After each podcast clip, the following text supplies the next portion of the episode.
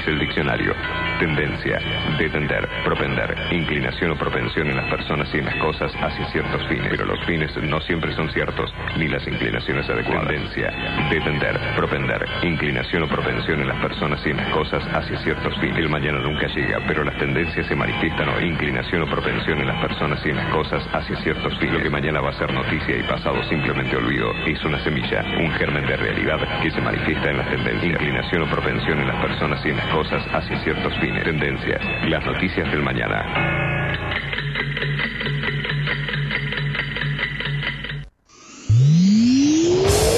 Para los que son manija. Que les gusta tener el auto impecable. Este programa les recomienda Doctor Pulidora. ¿Querés vender tu auto y querés que se vea como nuevo? Doctor Pulidora. Esta gente sabe lo que hace. Doctor Pulidora. Intendente García Silva, 1138. Morón, pulido, abrillantado, tratamientos acrílicos y cerámicos, limpieza de tapizados. En Doctor Pulidora le dan cariño a tu auto, a tu moto, a tu camión. Y a tu persona, Doctor Pulidora.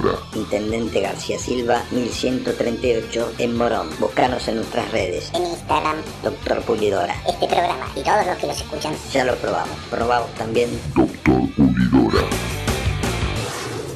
Capacitate de forma fácil y gratuita. Accede al Instituto Legislativo de Capacitación Permanente en legislatura.gov.ar. Legislatura porteña. Nos une la ciudad. 28, 34, 58. 73. No importa si tenés 18 o 70 años, vos también podés terminar la secundaria de forma virtual y desde cualquier lugar del país. Con educación hay futuro. Conoce más en buenosaires.gov.ar barra Terminal la Secundaria. Buenos Aires Ciudad. La Universidad Nacional de La Matanza hace más de 30 años que está comprometida con la educación pública y gratuita. Más de 65.000 estudiantes, líder en el ranking de eficiencia educativa de Argentina. 70 carreras de grado, posgrado y pregrado. 18 disciplinas deportivas. 20.000 graduados y graduadas. Un cine teatro auditorio abierto a toda la comunidad con espectáculos para toda la familia. Galardonada con el premio CONEX como institución educativa más destacada de la década. La Universidad Nacional de La Matanza es tu universidad. Sigamos avanzando juntos en el camino a la excelencia.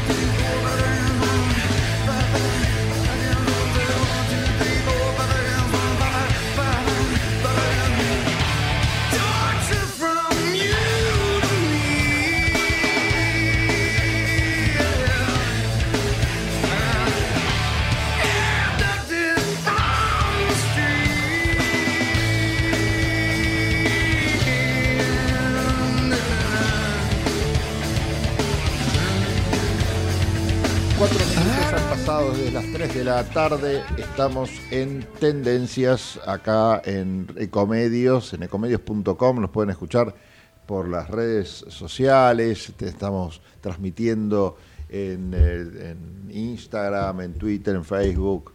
Este, esto sale también por YouTube. Una muy linda imagen nos regala la tecnología y las capacidades que tienen las radios.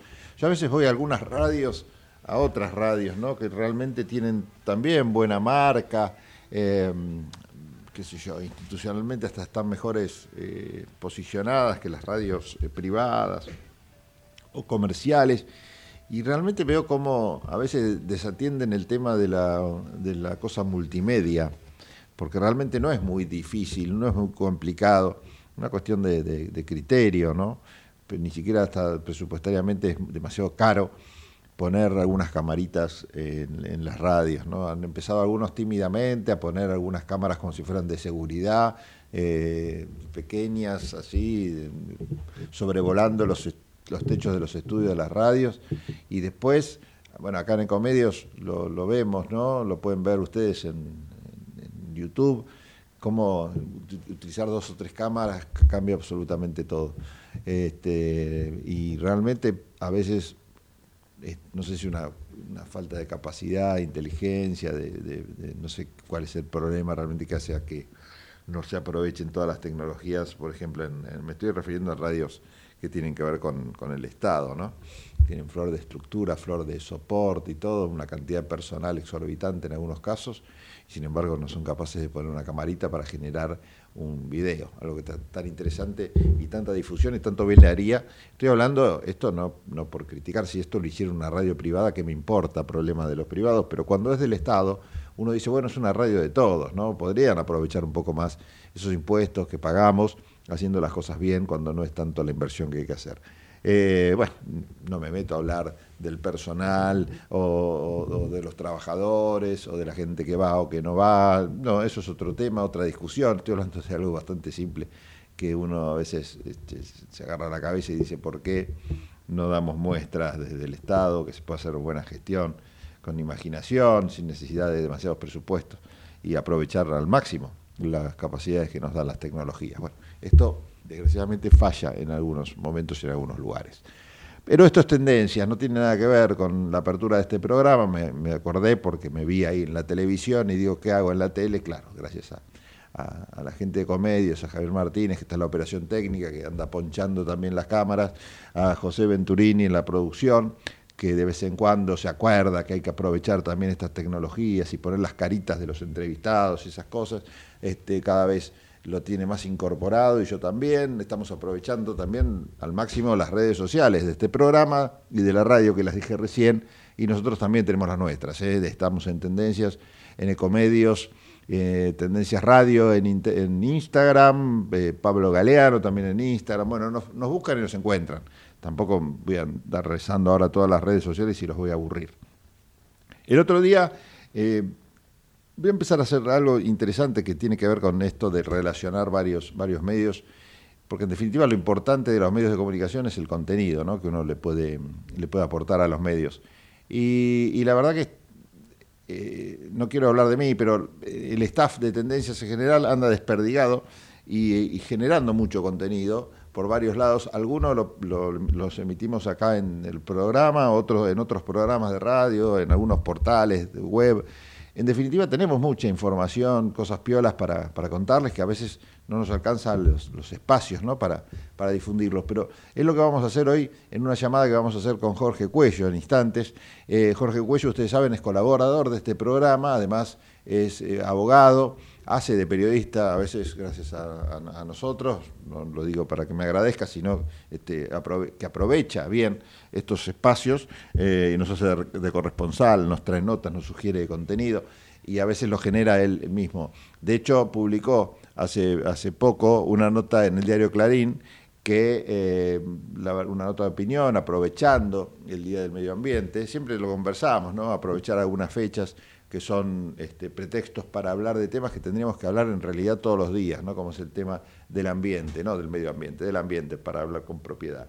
Y en este caso hizo una, un artículo muy interesante de su autoría, que le vamos a dar difusión, por supuesto, como decíamos, ahora mismo en, la radio, pero también en los otros medios que, tenemos, ¿no? Y tenemos que hacer eso. El otro día, por ejemplo, estuvimos eh, charlando en otra radio, en Radio UBA, donde tenemos un programa, la radio de la Universidad de Buenos Aires, con eh, Luis Quevedo, quien es el titular de UDEVA, nos contaba cosas interesantísimas sobre el tema editorial, sobre el mundo editorial, no solo sobre el negocio, sino también al hablarnos de los orígenes de UDEVA, entendíamos un poco también de qué hablábamos cuando hablábamos de esta editorial de la Universidad de Buenos Aires. Muy interesante, sumamente interesante lo que nos contaba, y es contenido que tenemos ahí dando vueltas, y seguramente lo vamos a replicar acá en el programa para que los puedan aprovechar ustedes también. Jorge Cuello, vamos a, decir sus distintos títulos. Primero es mi amigo, después es abogado, especialista en temas de medio ambiente, este, con varios eh, posgrados en la materia, en esta materia y en otras, y también eh, un gran militante de causas nobles, entre ellas las que tienen que ver con la defensa del ambiente. Así que ya está comunicado con nosotros porque leímos una nota muy interesante, Jorge, firmada por vos en el diario Clarín y queremos que nos cuentes un poco su contenido. ¿Cómo te va? Pablo Galeano te saluda. Buenas tardes. Hola, buenas tardes. ¿Quién es Pablo Galeano? Pablo Galeano es el amigo de Jorge Cuello. Ah, perdón. Más ahora sí. conocido, más conocido como el amigo de Jorge Cuello. Ah, está bien, ahora sí. ¿Qué tal, Pablo? Bueno, no, eh, poniéndole ahora un poco de seriedad eh, al asunto. Un poquito nomás. Un sí. poquito nomás. Eh, no, sí, efectivamente, ayer eh, fue el Día Mundial del Medio Ambiente. Eh, el 5 de junio se celebra en todo el mundo eh, el Día Mundial del Medio Ambiente porque en el año 1972, Sí. un 5 de junio, se realizó la primera conferencia mundial de jefes de Estado eh, en Estocolmo, en Suecia, y en función de ese 5 de junio de 1972 Sí. es que se celebra en todos los países del mundo, bueno, esta, este día, ¿no? Y, y el objetivo de, de celebrar el Día Mundial del Medio Ambiente no es un día para decir feliz Día del Medio Ambiente, Claro.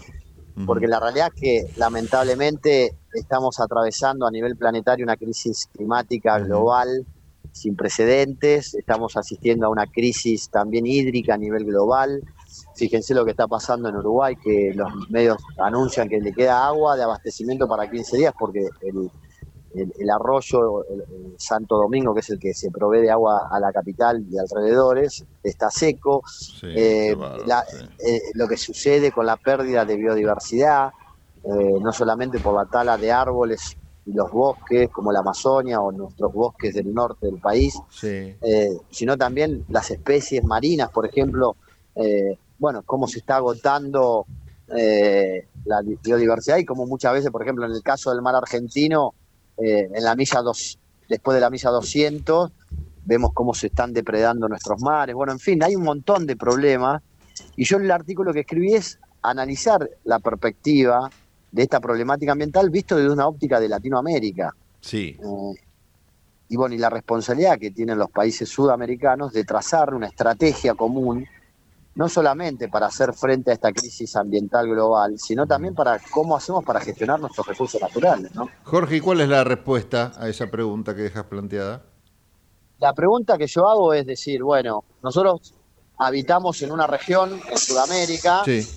que ha sido dotada con grandes cantidades de recursos. Eh, bueno, la Amazonia, por ejemplo, que es uno de los pulmones verdes del planeta, grandes cantidades de ríos y aguas dulces que tenemos también. Tenemos casi el 30% del agua dulce del planeta.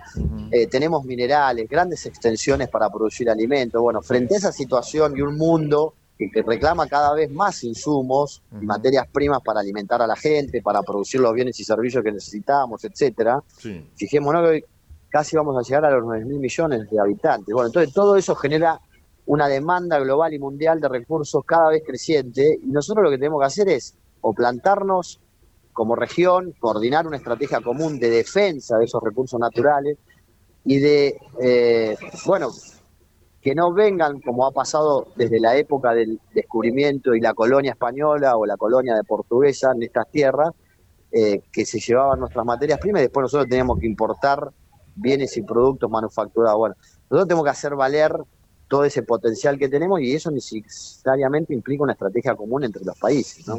Lo decía Mujica eh, la semana pasada, creo que fue, en un evento al que vos asististe, y, y por suerte nos mandaste mucho material interesante. Mujica, entre otros dirigentes, ¿no? de, esto, de este espacio que vos mencionás, eh, este espacio territorial, eh, dejarse de embromar ¿no? y ponerse a trabajar todos juntos, como que eh, también hasta él decía, no dejar de lado la ideología, sino que no podía ser la traba, una traba la ideología cuando había cuestiones, bueno, muy importantes que tienen que ver con la humanidad, que es previa esa humanidad al, tema de las, de las divisiones internas políticas de los distintos estados. Y parece tan básico y parece tan increíble que todavía eso no, no lleguemos a un acuerdo. Eh, y no todo, no solo en materia económica y en materia política, sino también en materia, y sobre todo en materia ambiental, ¿no? Estamos muy lejos de lograr es- ese, ese cometido, Jorge, ¿cómo lo ves? Mira, vos sabés que casualmente, bueno, el Pepe Mujica estuvo acá junto a Lucía Topolaski, su compañera de vida y militancia, el 15 de mayo, una actividad que organizamos en la Facultad de Derecho que vos asististe. Luego hubo una reunión, que esta que vos señalabas en Montevideo, donde hubo gente de Chile, de Brasil, de Uruguay, de Argentina. Estaba yo en representación de la Argentina y estuvo también el canciller vía Zoom, Santiago Cafiero, que fue una reunión previa a la reunión que se hizo la semana pasada, donde Lula convocó el pasado martes a una gran reunión de 10 presidentes sudamericanos en Brasilia. Mm. Porque ahora con el nuevo gobierno en Brasil de Lula, eso significa la posibilidad de relanzar es una estrategia de integración regional que cuando estaba Bolsonaro era imposible, porque Bolsonaro recuerden que era un fascista, nacionalista, que no le interesaba tener relaciones bilaterales con ninguno de sus socios y sí tener una relación directa con Estados Unidos. Más allá, de, más allá de eso, también en su agenda el tema ambiental parecía de los más rezagados, ¿no? En quién, eh, ah, sí, obviamente, en la época de Bolsonaro se hizo un avance terrible de la deforestación de la Amazonia, sin duda. Pero bueno, Lula convocó a esta reunión justamente con esta idea en esa reunión hubo presidentes que no todos tienen coincidencias ideológicas, incluso con los que tienen afinidades siempre existen diferencias, pero bueno, se hizo una reunión importante a mi criterio, creo que esa reunión es un puntapié o un inicio para relanzar las relaciones, la integración entre los países de la región. Y Lula va a estar marcando también el tema ambiental como parte de su agenda, porque él está dispuesto, justamente vos lo señalabas, a ponerle freno a todo la desidia o a la falta de controles que durante el gobierno de Bolsonaro existió, por ejemplo, en la Amazonía, ¿no? Entonces Lula está tomando la agenda ambiental eh, y se está poniendo al hombro esta cuestión y además creo que él también es consciente de esto que hoy hablamos, de los recursos naturales que tenemos como bloque sudamericano y hacernos... Eh, hay un dicho, una vez leí en un libro que decía, quien tiene el oro pone la regla. Y nosotros tenemos además del oro que siempre existió en nuestras tierras, tenemos el oro azul, que es el agua dulce, el oro verde, que es la biodiversidad, eh, y tenemos el oro blanco, que es el litio. Entonces, creo que deberíamos aprovechar todos esos, esos oros que tenemos. Y, y, si, y si todos los países tuviéramos una estrategia común, que es lo que dice Mujica, en los foros internacionales, en las negociaciones respecto, por ejemplo, del mercado del litio, eh, bueno, podríamos tener una mayor incidencia eh, y convertirnos, digamos, en, una potencia en este escenario del siglo XXI donde el mundo demanda las cosas que nosotros tenemos, ¿no? Sí, sí, en un marco de un mundo también tan cambiante que quizás estén dadas las condiciones necesarias como para dar un volantazo en lo que tiene que ver este, esta relación de sumisión con grandes potencias que parecen estar perdiendo la hegemonía a nivel internacional, ¿no? Y no esperar a ver quién asume ese lugar de poder o si se mantiene donde está, sino justamente tratar de, empoderarnos las naciones que estamos siempre oprimidas y que si bien somos dueños, eh, en teoría, de esos recursos, en realidad los dueños parecen estar más en otro lado que acá mismo. Pero bueno, es, es, una buena oportunidad por lo menos dejar planteado siempre el tema. Y por último te pregunto, porque el disparador de esta charla fue el hecho de que saliera un artículo tuyo en el diario Clarín. Y creo que el papel de los medios de comunicación también acá es fundamental y creo que más allá de conmemorar y, y dar algún espacio en los días puntuales que tienen que ver con la conmemoración, por ejemplo, del Día del Ambiente, o cuando pasa algún desastre ambiental imposible de, dejar de mirarlo o dejar de hacerlo trascender, los medios de comunicación también tienen otra agenda, ¿no? Lejana de lo que es el medio ambiente. ¿Cómo lo ves? Ya, yo te voy a ser sincero, Pablo, yo sigo mucho desde hace mucho tiempo estos temas. Sí. Eh, y lo que estoy notando casualmente es que cuando uno ve un noticiero, lee un diario o una revista y demás, eh, inevitablemente la agenda de la realidad hace que los medios no puedan escaparse a esta situación y yo creo que cada vez más los medios Claro, exacto, pero, pero bueno, pero un poco como decís vos, digamos, para reflejar los problemas eh, cuando las emergencias están a, la orden del día. Pero no por también, yo no noto mucha, no noto mucha convicción. Eh, tiene que ver con esto que decís vos, no, bueno, che, se inundó California y todo el mundo pasa que se inundó California.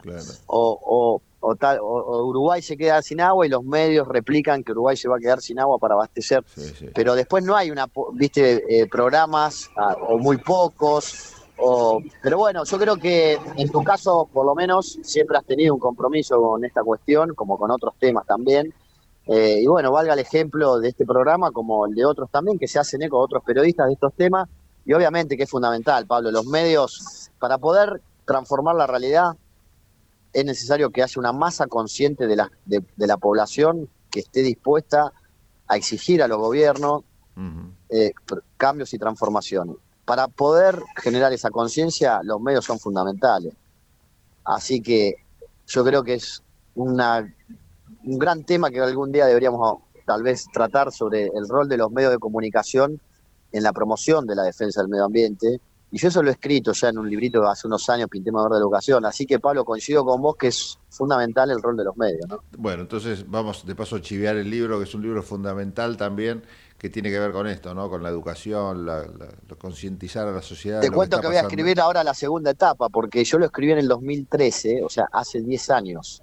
Claro. Eh, y de, de hace 10 años para acá hubo muchas cosas positivas y otras no tantas. Entonces ahora voy a armar el segundo libro de Pintemos de Verde la Educación, que va a ser una especie de reactualización de aquello que escribí hace 10 años.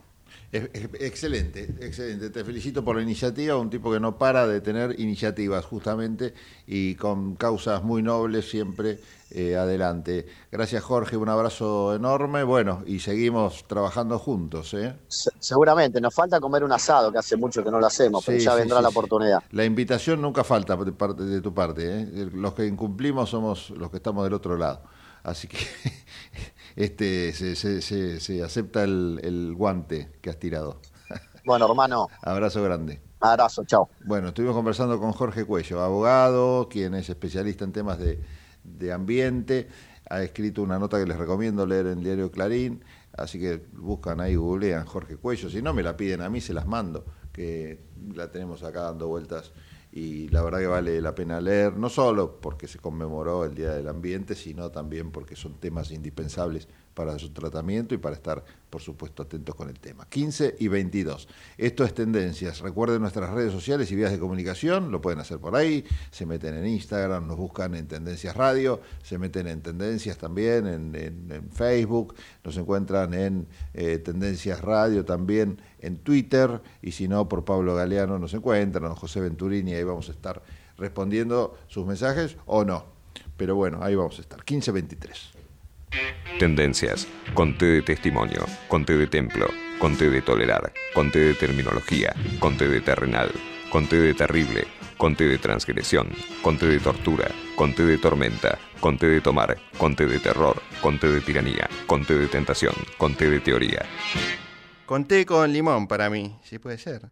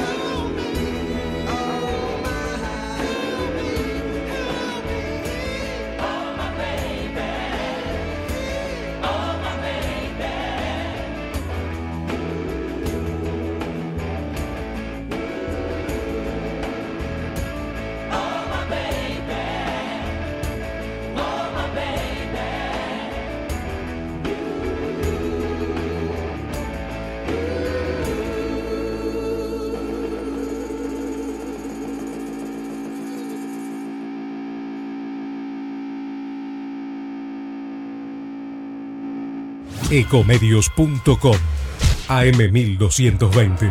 Estamos con vos. Estamos en vos. Mira, respira, disfruta su gastronomía, despejate. Entre Ríos hace bien. Gobierno de Entre Ríos. American and Merit Hoteles. Primera cadena hotelera argentina. 3, 4 y 5 estrellas. Más de 20 destinos de Argentina y el Cono Sur. Aprovecha el código promocional Puro Branding con el 10% de descuento para los hoteles American Córdoba Park, American Executive Córdoba, American Buenos Aires Park, Merit San Telmo y American Executive Mendoza Hotel hasta fin de año. No válido para fines de semana largos. American and Merit Hoteles. Informate en ecomedios.com. Seguinos en TikTok, arroba ecomedios 1220. Estamos escuchando Tendencias con la conducción de Pablo Galeano. 28, 34, 58. 73. No importa si tenés 18 o 70 años, vos también podés terminar la secundaria de forma virtual y desde cualquier lugar del país. Con educación hay futuro. Conoce más en buenosaires.gov.ar barra Terminal la Secundaria. Buenos Aires Ciudad. Para los que son manija. Que les gusta tener el auto impecable. Este programa les recomienda Doctor Pulidora. ¿Querés vender tu auto y querés que se vea como nuevo? Doctor Pulidora. Esta gente sabe lo que hace. Doctor Pulidora. Intendente García Silva, 1138. Morón, pulido, abrillantado, tratamientos acrílicos y cerámicos, limpieza de tapizados. En Doctor Pulidora le dan cariño a tu auto, a tu moto, a tu camión. Y a tu persona, Doctor Pulidora. Intendente García Silva, 1138 en Morón. Búscanos en nuestras redes. En Instagram, Doctor Pulidora. este programa y todos los que los escuchan. Ya lo probamos. Probamos también. Doctor Pulidora.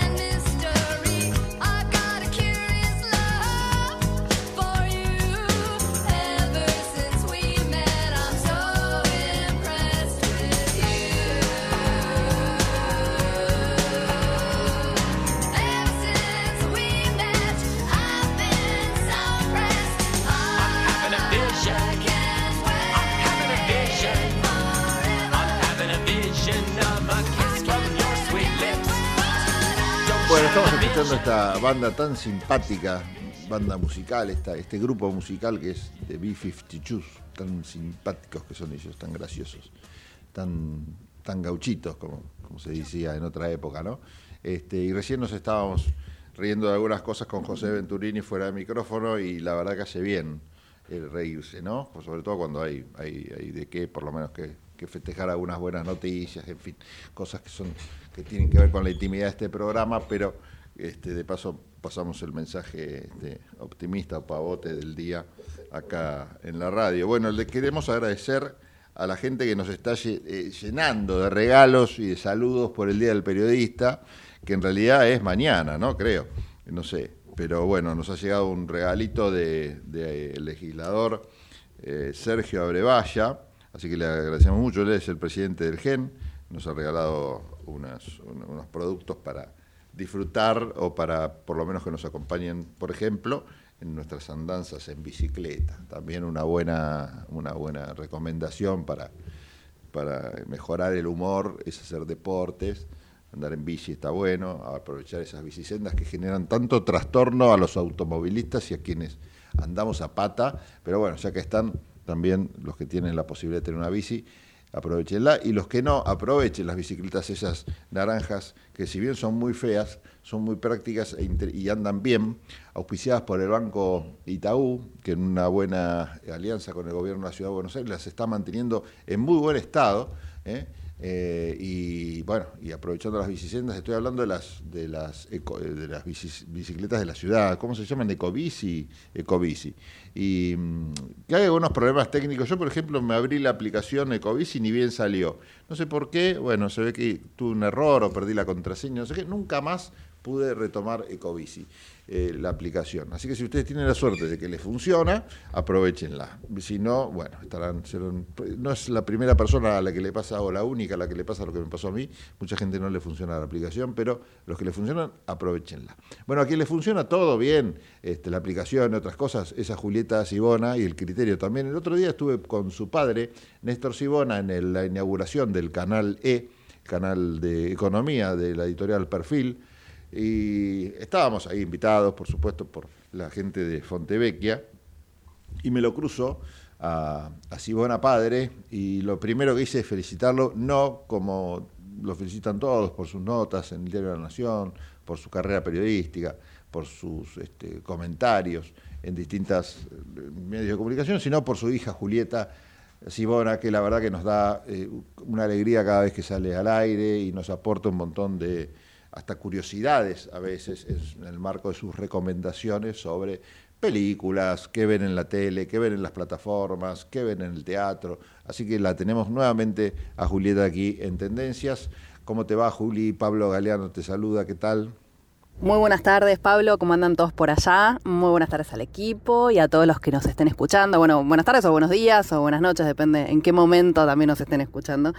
Eh, hoy les propongo ir por el lado de las salas teatrales, dejar un poquito el cine e ir a la experiencia en vivo. Qué, bueno cuando uno va a ver una buena obra de teatro.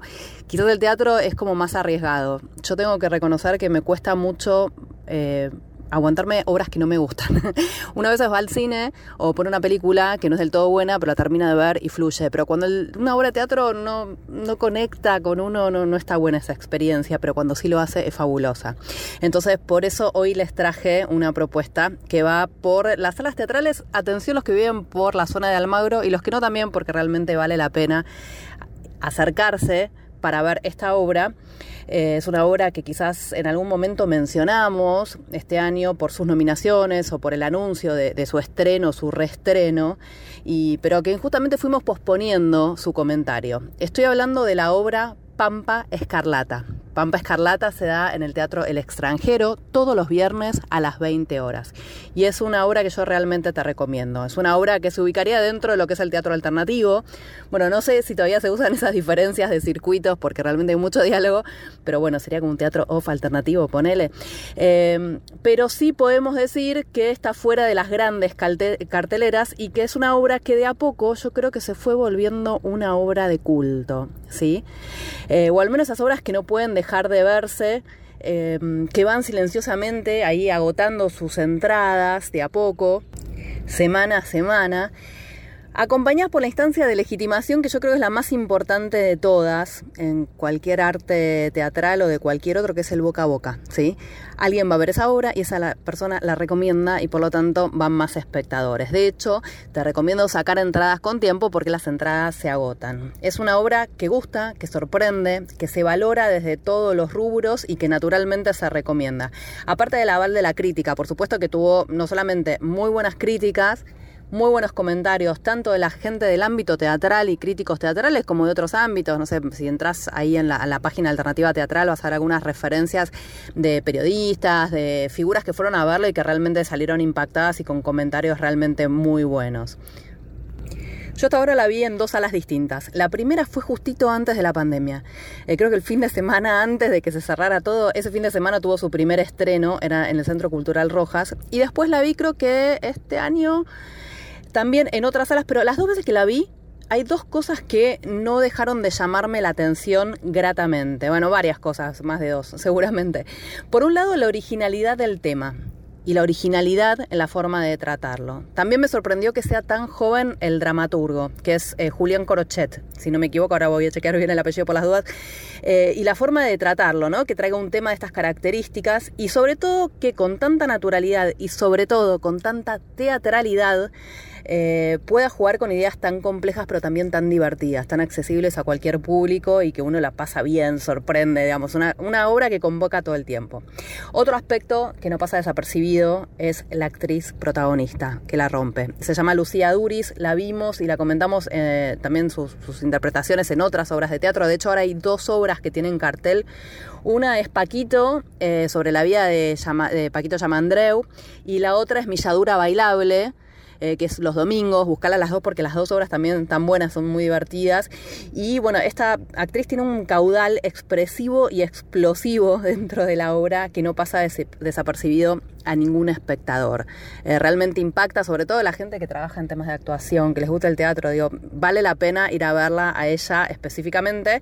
Y después eh, también los otros actores están muy bien. Todo el resto del elenco está muy a la altura de la propuesta del dramaturgo, de la actriz protagonista, digamos, acompaña. No es algo que llama la atención de forma separada, sino que toda la obra está muy bien.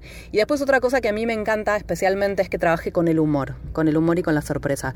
Uno ya no queremos, a mí me pasa por lo menos, de que no queremos ir a, a- a ver un teatro cansino para verlo de lejos, analizar las ideas, pensarlo, analizarlo en frío sin que nos pase nada. Queremos que nos interprete, eh, nos interpele, ¿no? Sentirnos ese, aspecto del teatro que tiene más que ver con, lo lúdico eh, y desde las sorpresas, desde la incorrección, esta, esta idea de buscar otros significados, pero que al mismo tiempo nos haga reír, pasarla bien y que nos dejen picando un par de ideas, me parece que es eso. Y muchas veces lo buscamos y no lo encontramos, y yo creo que esta obra lo tiene. Y bueno, ¿y qué contarte de la obra? Es complicado, es complicado porque de hecho trabaja un poco con la sorpresa. Un poquito me gustaría contextualizarlo. De hecho, su primera eh, función, esa que era en el Rojas, tenía un programa de mano que nos alertaba lo siguiente. Decía, estimado espectador, si desea comen- recomendar nuestro espectáculo, le rogamos evitar la revelación de elementos cruciales del argumento. Por eso, cuando le pregunten de qué va esta pequeña aventura, sugerimos contestar, cito, trata de una pintora en la Inglaterra de, del siglo XIX y su posterior arrebato creador. Somos fanáticos de los secretos y la intriga. Le agradecemos que acompañe nuestro cometido. Así que bueno, vamos a acompañarlo, vamos a decir eso, que tiene que ver con una pintora en el siglo XIX. Sí te voy a contar que es una que el director es fanático de las novelas de la campiña inglesa y va a jugar paródicamente con esto. Va a jugar también paródicamente con los conceptos de, de- de- del equilibrio y el descontrol. eh, también con la idea de lo oculto y lo popular, de la civilización y de la barbarie. Todo esto puesto en una obra que realmente se disfruta muchísimo. Así que bueno, te repito el nombre para que lo anotes. Se llama Pampa Escarlata. Tiene funciones todos los viernes a las 20 horas en el Teatro Extranjero. Es ahí en Valentín Gómez, ahí en la zona del Abasto. Las entradas salen 3 mil pesos, realmente lo vale. Y espero que puedas ir y que la disfrutes tanto como yo. Y después si tenés ganas nos cuentes qué te pareció a vos también. Bueno, si te parece Pablo, con esto nos despedimos y nos reencontramos la próxima semana. Te mando un beso enorme. Chau. Gracias, Julieta, gracias. Estuvo buenísima la recomendación. Entonces tenemos esta recomendación de teatro. Es muy bueno lo que dijiste con respecto a esto, esta et- este fenómeno, podríamos decir así, o esta sensación que se da en el teatro cuando uno va a ver algo que no le gusta. Eh, en realidad no vas a ver algo que no te gusta, sino vas a ver algo y resulta que no te gustó. No pasa lo mismo en el cine, es cierto. Este, es una sensación tan incómoda, porque es como ver a alguien que te da, hasta en algunos casos, en realidad no, no lo proyecto en lo que te pasa a vos, Julieta, pero eh, a mí me sucede a veces que siento como hasta vergüenza ajena, ¿no? En cambio, las películas digo, qué película malísima, que no, no me sale, me da bronca, eh, digo, estoy perdiendo el tiempo, me pongo a hacer otras cosas, comer, disfrutar más los pochoclos, lo que sea, o me paro y me voy. En el teatro, como se, complica un poco más esa situación de pararse e irse, ya es una falta de respeto total a- para la- con el actor que está ahí. Ya en principio no te podés parar e ir, así nomás. Y, y después sentís una, una, como una violencia, una incomodidad in- más importante que cuando vas a ver una película, es cierto, ¿eh? me, pasa, me pasa mucho. En general a mí el cine me gusta mucho y quizás eso va en detrimento de mi gusto por el teatro. En general no hay obra de teatro que me haya gustado este, mucho, creo que ninguna. Pude, decir, como sí, digo, hay cientos de películas que me han encantado. Todavía no vi en mi vida una obra de teatro que digo, wow, qué buena obra de teatro. Así que, mm, y he ido a ver, ¿eh? porque le daba oportunidad. No es que no me guste el teatro, es que no, no he visto nada que me conmoviera realmente como si me sucede en el cine o me engancho en el cine y todo. Así que te entiendo perfectamente esa situación de incomodidad porque me da el 90%, eh, porque me ocurre el 90% de las veces que voy a ver teatro. 15.45, me odian todos los directores de teatro, todo el mundo actoral, lo lamento mucho. Vamos a escuchar un poco de música, que también es otra de las grandes cosas que nos ha dado este, la humanidad.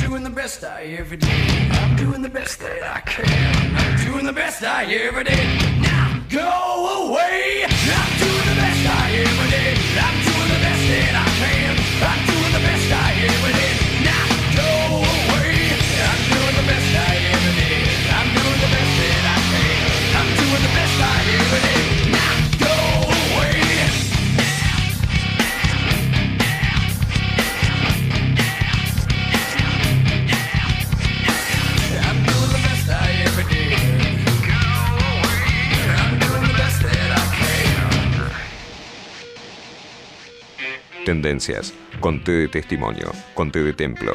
Conté de tolerar. Conté de terminología. Conté de terrenal. Conté de terrible. Conté de transgresión. Conté de tortura. Conté de tormenta. Conté de tomar. Conté de terror. Conté de tiranía. Conté de tentación. Conté de teoría. Conté con limón para mí, si puede ser.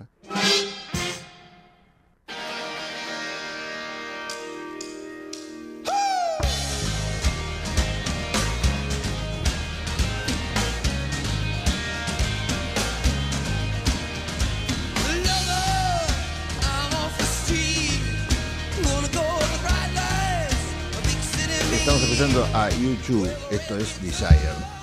Tuve que cantar rápidamente la canción así mentalmente para llegar al estribillo y acordarme del nombre, porque si no, no me acuerdo. Qué cosa que la mente cómo es, ¿no? Porque uno ya llegada a cierta edad, recién hablamos con Javier Martínez y con José Venturini sobre la foto que ilustra este programa. Esa foto que si están mirando YouTube es esa que señalo en este momento y si no están mirando, mírenlo, porque es muy lindo el señor que está en la foto, que soy yo cuando tenía hace 30 años, ¿no? No este viejo feo que está ahora este, presente en, la pantalla. Y, lo notable es el contraste, ¿no? Entre ese de atrás y el que está acá adelante en la pantalla de YouTube. Así que la vamos a cambiar, así no queda en evidencia mi, edad, el paso de los años y toda la tristeza que nauta en fin. Eh, tristeza que también se este, estará presente, supongo, en la gente de Juntos por el Cambio, ¿no? Por lo menos lo que apostaban a que esta alianza este, estuviera consolidada y, no sé, fuera gobierno quizás el, año que viene. Eh, está complicada la, situación, ¿no? Por un lado está la reta, usted sabe, bueno, no voy a hacer toda la historia porque es un periodismo que a mí ya me aburre, ¿no? Este periodismo de la cosa de seguir la, cotidianidad, pero bueno, estamos en época electoral y estas cosas hay que hablarlas. Eh, por un lado la reta tratando de sumar más gente a Juntos por el Cambio, el caso de Schiaretti, en realidad no a Juntos por el Cambio, sino que avalen su- que lo acompañen en su candidatura, ¿no?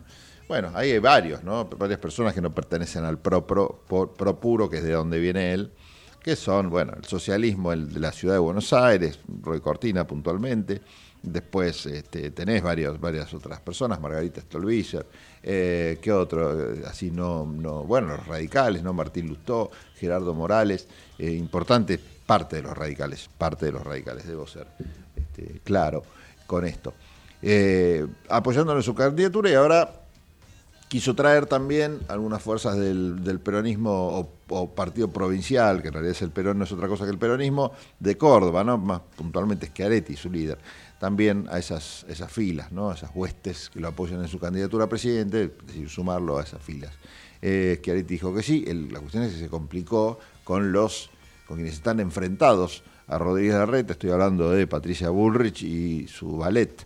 Eh, En el ballet de Patricia Bullrich hay también radicales, hay radicales que, se denominan radicales eh, liberales, por ejemplo, está también, mm, bueno, algunos librepensadores del radicalismo, como Hernán Lombardi, eh, otras figuras ya más encuadradas en un radicalismo más orgánico, pero provincial y, y- regional, ubicado en la provincia de Mendoza. Hay grandes e importantes referentes de Mendoza del radicalismo, están detrás de la candidatura de Patricia Bullrich, contradiciendo la decisión eh, del Partido Radical a nivel nacional, comandado por Gerardo Morales, que está apoyando la, este, la precandidatura si bien él también es precandidato, pero está más cercano a Rodríguez Larreta. Bueno, y compitiendo, por supuesto, el propio Gerardo Morales, este, Manes y todo eso. ¿no? Que- Manes no se sabe muy bien dónde está, así como a, Morales se lo puede ubicar claramente eh, con el sector de, eh, de, Rodríguez Larreta, eh, a, a, a Manes se lo ubicaba en algún momento en sectores contrarios al pensamiento macrista, cuando al comienzo de su campaña, que resultó ser muy buena campaña y sobre todo tener muy, buenas, muy buenos resultados en la provincia de Buenos Aires, cuando casi le gana Santilli, ¿se acuerdan ustedes? Este, esas internas que hubo entre el PRO y el radicalismo, que Manes casi le gana a Santilli. Fue el comienzo de la recuperación realmente del radicalismo, lo, que, lo que generó este, este resultado que se dio en la interna de la provincia de Buenos Aires, donde se estaban midiendo estos dos candidatos. Ganó Santilli por muy poquito. Algunos explican o, dicen que eh, ganó Santilli porque Manes no tuvo el apoyo de todo el aparato eh, provincial del radicalismo, ¿no? Y acá se menciona, bueno, a sectores que tienen que ver con Gustavo Pose, ese enfrentamiento que tenía o que tiene todavía con, con, este, con otros sectores, como el de Maxi Abad, el presidente del partido a nivel provincial, hizo que, bueno, no fuera el partido tan coherente y unido atrás de la candidatura de Manes para destronar al PRO. Yo creo que otra hubiera sido la historia de Juntos por el Cambio, hasta no sé si este episodio que estamos viviendo ahora de, de discusión, pelea entre, entre PRO y peronismo, podría ser de derecha, que, que, que, que de Burrich hubiera sido eh, posible o hubiera sido un escenario natural como es el que estamos y normal como es el que estamos viviendo hoy si hubiera ganado Manes en aquel momento esa interna. Pero bueno, es hacer como dicen, historia contrafáctica, ¿no? Imposible comprobar esto. Pero imagínense si hubiera ganado Manes. ¿Hoy estaríamos en esta situación? Yo creo que no. Pero no por, por Manes, sino porque el radicalismo estaría mucho más eh, fortalecido después de esa elección y hoy otra sería la historia, ¿no? Hoy otros serían quizás los precandidatos que mejor estarían midiendo y no Patricia Bullrich y Horacio Rodríguez Larreta. Pero nunca lo sabremos. La cuestión es que estamos parados eh, en este, en este escenario, con esta situación, donde los dos eh, precandidatos que tiene Juntos por el Cambio, que debe tener como nueve precandidatos a presidente, porque acá mencioné cuatro, mencioné a Gerardo Morales, a, Gastón, a, a, Manes, a Facundo Manes, a um, Horacio Rodríguez Larreta y a Patricia Bullrich, pero recordemos también que hay más precandidatos en Juntos eh, por el Cambio. ¿eh? Andan dando vueltas otros nombres también eh, como precandidatos a, presidente, lo que pasa es que no tienen, por supuesto, la fuerza de estos, de estos últimos cuatro, ¿no? ¿Qué sé yo? Lita Carriot, ¿qué pasa con Lita Carriot? ¿Se presenta? ¿No se presenta? Estuvimos hablando con, con Abrevaya acá del partido GEN, que nos mandó este regalo el Día del Periodista, y cuando hablábamos con él también él, hablaba de Margarita Stolbizer. Digo, todavía no están lanzados este, los, los, precandidatos. Realmente no se sabe quién va a jugar o no. Algunos sí, Gerardo Morales claramente dijo yo soy precandidato. Bueno, ahí está. Eh, eh, Rodríguez Larreta también. Pero hay algunos que todavía se guardan. ¿Qué, ¿Qué, va a pasar con Carrió? Bueno, ¿qué va a pasar con Expert? Este, bueno, hay, hay otros precandidatos juntos por el cambio. ¿Qué va a pasar con, con López Murphy? Eh, no creo que sea candidato a presidente, pero quizás a gobierno de la ciudad se le anima, se anima el hombre. Después del conflicto que tuvo interno en el partido, eh, conflicto que se genera a raíz de una, lo que muchos denominan, no sé si traición, por lo menos, o, por lo menos eh, una falta de código, ¿no? de García Moritán, eh, que se quedó con el partido, básicamente, y obligó a López Murphy a irse del partido, a hacer alianza con otros partidos para poder presentarse, pero realmente el, votante de López Murphy lo vota él, no vota el sello partidario, eso, eso es entender mal las cosas. ¿De qué le sirve a García Moritán el sello de Republicanos Unidos cuando vos le preguntás a la gente de qué partido era López Murphy? La gente no sabe, no tiene ni idea, ni el más politizado. Ahora le preguntás quién es López Murphy y los más politizados, la gente más grande, lo conocen perfectamente, les gustará o no, pero tiene un nivel de conocimiento importante. En cambio, cuando vos preguntás por García Moritán, si no explicás que es el marido de Pampita, seguramente va a ser difícil que te respondan como corresponde. La cuestión es que eh, así está Juntos por el Cambio, ¿no? con esta situación tan particular que muchos ven, y a esto quiero llegar, que muchos ven como trágica, ¿no? Tragedia, o Juntos por el Cambio, porque se divide, porque se rompe. Y yo digo, siempre tratando de, aportar o de dar una vuelta más de tuerca, que siempre me peleo con todas la, las personas que me preguntan sobre cosas por el estilo, o que repiten, repiten, repiten. ¿No será que en vez de tragedia esto es algo bueno para el radicalismo, para el PRO, para el peronismo, para el antiperonismo? para el socialismo, para quienes piensan más parecidos, ¿no será algo bueno? ¿Algo bueno qué cosa? Bueno, que se rompa Juntos por el Cambio. Porque Juntos por el Cambio nació, en principio, para terminar con algo que hacía, según los argumentos que se escribieron en ese momento, en Gualeguaychú, donde se decidió formar lo que hoy, lo que hoy tenemos, en una convención que hubo del Partido Radical en Gualeguaychú, donde se terminó de sellar esa idea de que el Partido Radical vaya con Macri, eh, se hizo para terminar con el kirchnerismo, ¿no? Eh, Y ahí mismo quedó en evidencia, al no sumar a otras fuerzas políticas, como hubiera sido el masismo en ese momento, no buscar al- algunas otras alter- alternativas, sino ir solamente con Macri, que en realidad esa unión era más por, no era mucho por, por- por convicciones o, o por parecidos ideológicos, sino que era más por para terminar con, una, con, con algo que en ese momento se veía como un gran peligro, que era el kirchnerismo. La única forma de ganarle era con esta, claramente con esta alianza, ¿no? Toda la estructura del radicalismo y todo el marketing del PRO eh, y todos los votos que traía el PRO de los independientes y todo hicieron que se le ganara al kirchnerismo, no muy fácilmente, pero se le ganó finalmente. Esa, esa alianza en realidad fue una alianza meramente electoral, después en materia de gobierno gobernó el PRO, gobernó Macri, eh, los cargos que le dieron a los radicales en los distintos ministerios fueron a los radicales que en realidad eran amigos de Macri, no era una decisión orgánica del Partido Radical, sino que era una decisión eh, de a dos, ¿no? Este, bilateral entre Macri, ni siquiera el PRO, ni siquiera el, Juntos por el Cambio, y uno u otro radical, ¿no? El caso de Aguad, el caso de Martínez, en fin, eh, ministerios menores que estuvieron ahí a manos de ellos. Así que yo me planteo esto y lo dejo planteado para la segunda hora, para el comienzo de la segunda hora, si quieren, y por ahí lo hablamos con algún invitado, ¿no? No sé qué, ganas tendremos de hablar esto cuando pasen los, los minutos. Esto, si no es bueno, en definitiva, para las fuerzas que lo componen, que se rompa Juntos por el Cambio, que Milei se vaya con Patricia Bullrich por su lado o Patricia Bullrich con, con Milei, que se haga un buen partido de derecha, fuerte, consolidado, sin eh, dobleces, y que haya un partido más de centro, que no sea ni la derecha eh, recalcitrante de Milei y Bullrich, ni el kirchnerismo, si quieren tener una alternativa, ni bueno la izquierda, la izquierda que bien representa a Miriam Bregman, una, una posición de centro que reúna radicales, peronistas, socialistas, gente que más o menos piense parecido, nadie piensa igual a, nadie por más que esté dentro de un partido, y se gobierna ahora por alianzas últimamente, así que tampoco estamos en contra de esto, pero muchachos, que piensen un poquito más parecido. Y bueno, y probemos a ver qué pasa. 16 en punto. Nos vamos a la tanda y en un rato volvemos.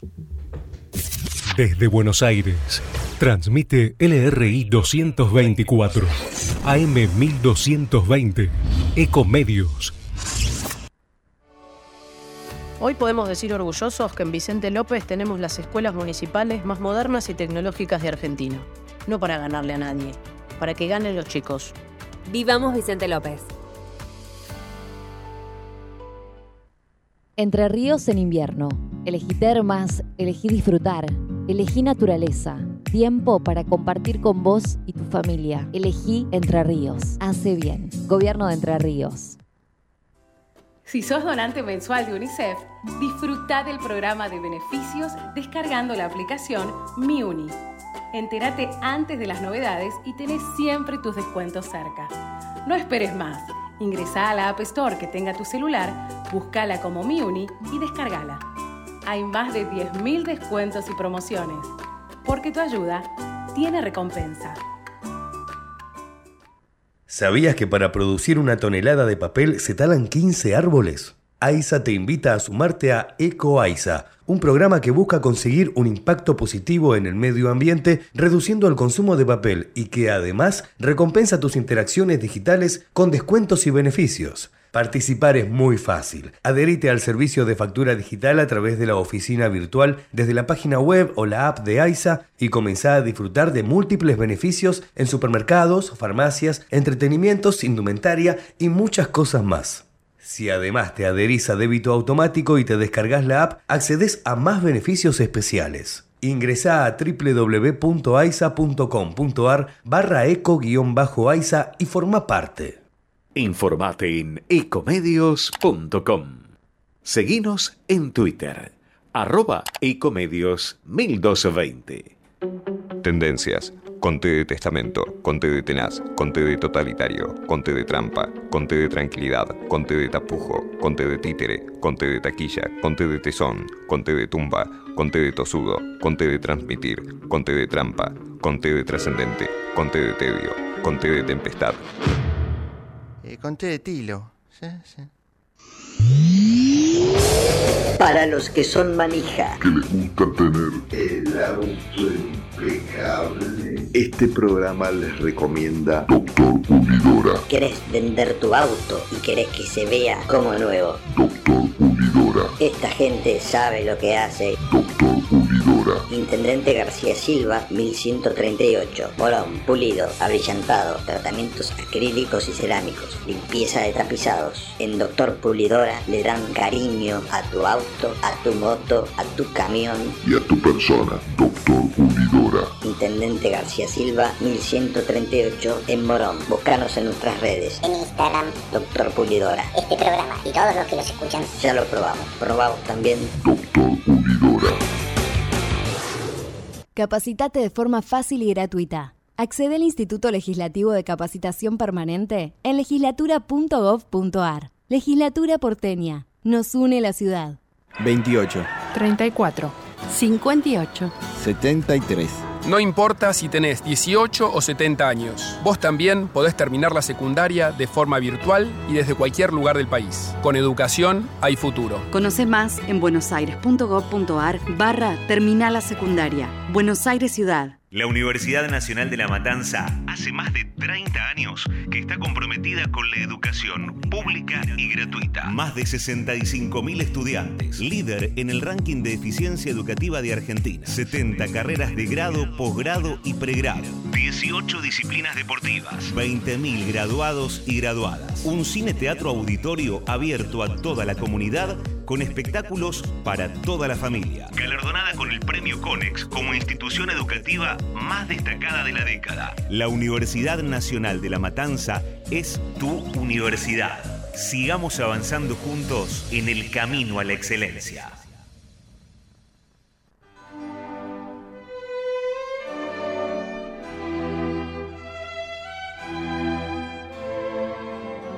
A partir de este momento nos tomamos un café, un café con noticias, café concepto, con Juan Paulenco. 28. 34. 58. 73.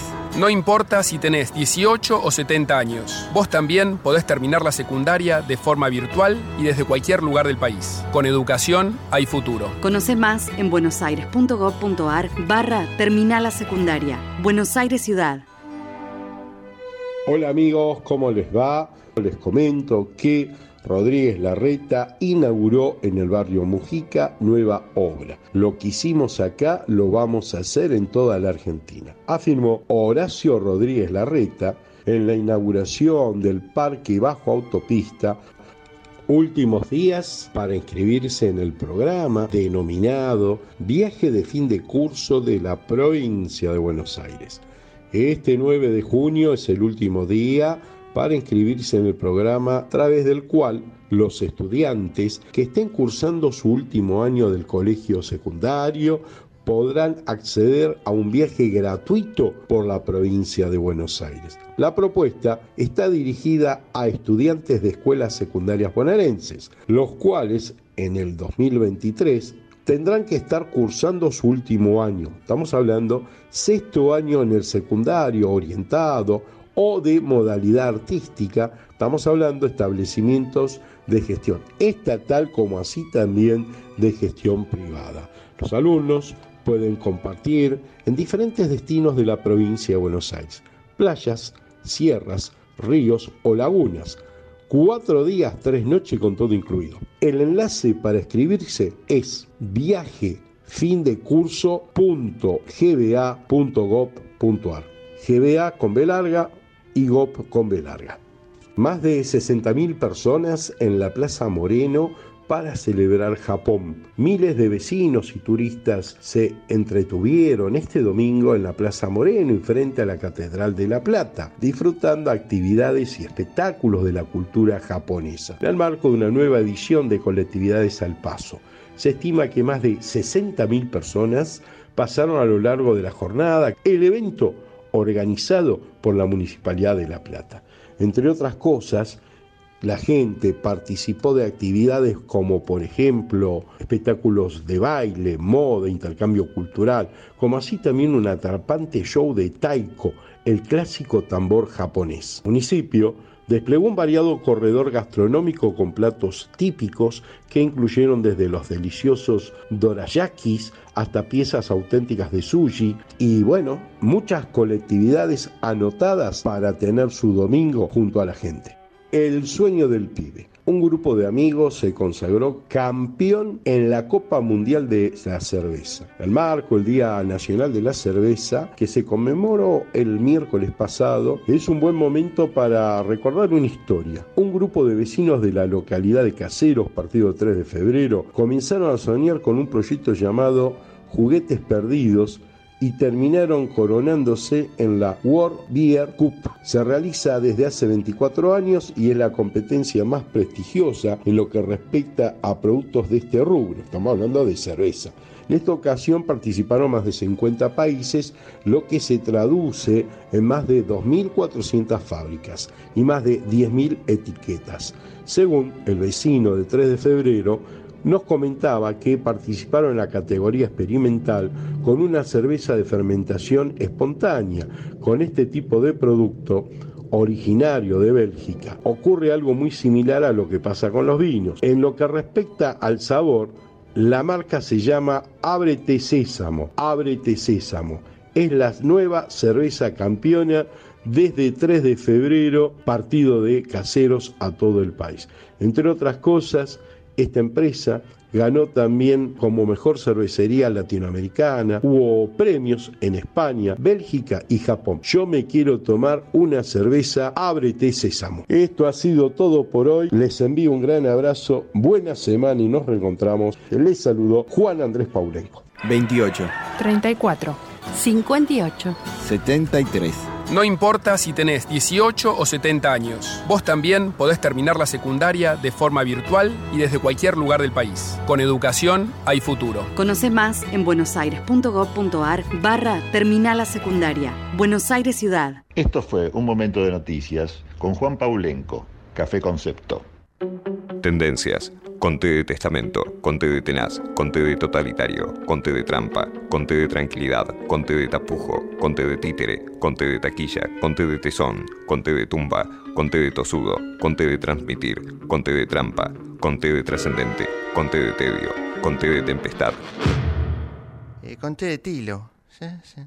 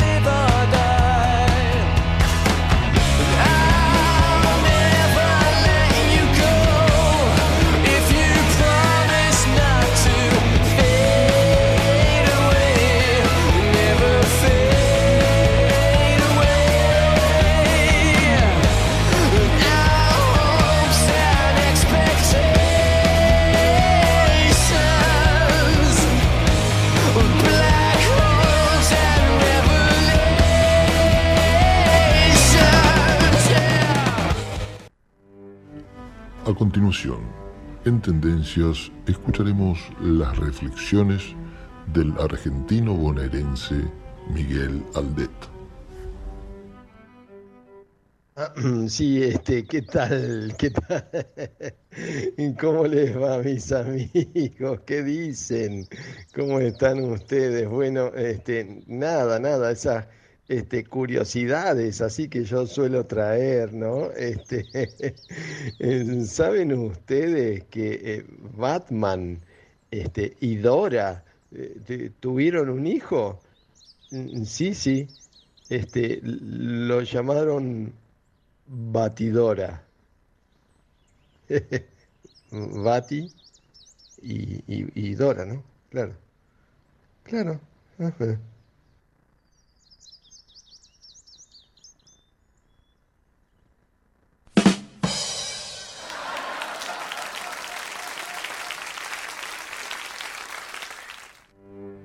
Esas fueron las reflexiones de Miguel Aldet, argentino bonaerense en Tendencias.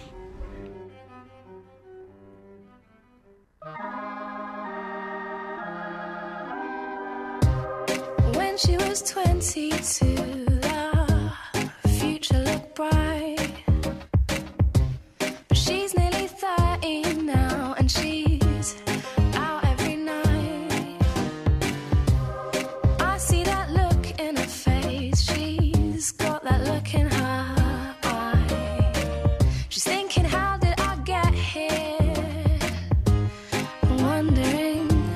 Seguimos en Tendencias y estamos comunicados con María Rosa Dabañino, que es directora del Instituto de Formación Política Juan Bautista Alberdi, dirigente de Republicanos Unidos, y nosotros siempre la convocamos porque es especialista en temas ambientales. Así que la, saludamos para continuar una charla que empezamos el programa anterior, que tenía que ver con la relación entre el ser humano y el ecosistema. Quedaron temas en el tintero, como se suele decir, así que conversamos contigo, María Rosa. ¿Qué tal? ¿Cómo te va? Hola Pablo, como siempre, un placer estar comunicado con vos.